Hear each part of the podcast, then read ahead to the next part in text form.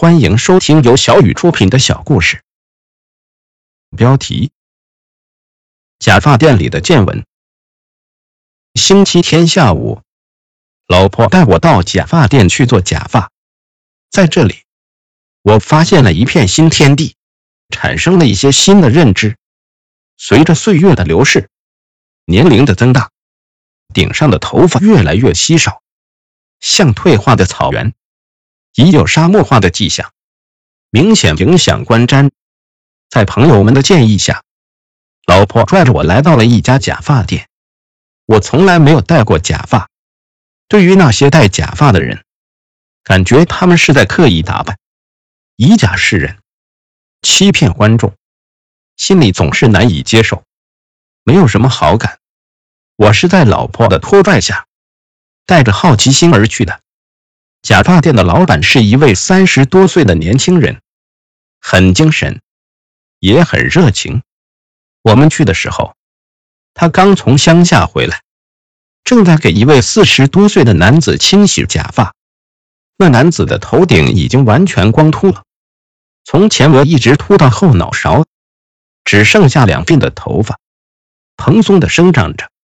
老板介绍说，这位顾客是一位拳击教练。已经秃顶多年了，一直在他这里料理头发。他边说边把他的假发清洗干净、吹干、贴上胶片，然后给他重新戴上，再用梳子稍加梳理。这位拳击教练立刻像变了个人似的，由先前的半老头子变成了一个英武俊朗的小伙子，真是神奇！看到这位拳击教练戴上假发的效果。我对这假发产生了一些兴趣，便跟老板深入的交谈起来。据老板说，他这家店子已经开了十多年了，给很多人做过假发，各式各样的发型都有。他告诉我，随着生活水平的提高，现在秃顶的人越来越多，不仅上了年纪的人秃顶，很多人年纪轻轻就开始要保卫党中央了。头发是男人的招牌，一头浓密的秀发更能彰显男人的阳刚之气。相反，尚若年纪轻轻就顶着个光头，像个半老头子，心里总不是滋味。所以做假发的人越来越多，而且相当部分是三四十岁的中青年。他特地介绍，现在做假发的技术也越来越先进了，发丝是真人的。头皮是仿生的，做出来的效果完全可乱真，从外观上很难看得出来，并且戴在头上也没有不适的感觉。正在交谈的时候，门口来了一对情侣，手挽着手，女的长发披肩，青春靓丽；男的个子高挑，身材魁伟，穿着一件白色夹克，更显得潇洒英俊。他们进门就跟老板打招呼，似乎是老熟人了。我以为他们是老板的亲戚或朋友，来店里玩的。可是进到里间，刚一坐下，那男的就毫无顾忌的随手往头上一抹，把他的假发摘了下来，露出了他那雪白发亮的秃顶。他的形象立刻发生了一百八十度的转变，一下子老了许多。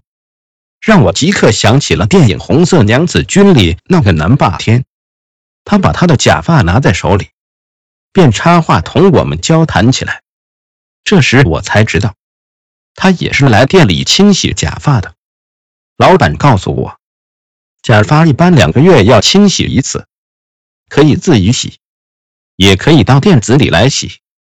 很多人自己懒得动手，便拿到店里来，顺便理个发。打理一下，效果更好。前些天，他回老家去了，在家里待了几天，一些需要清洗理发的人便积了起来，都给他打电话，排着队等他回来。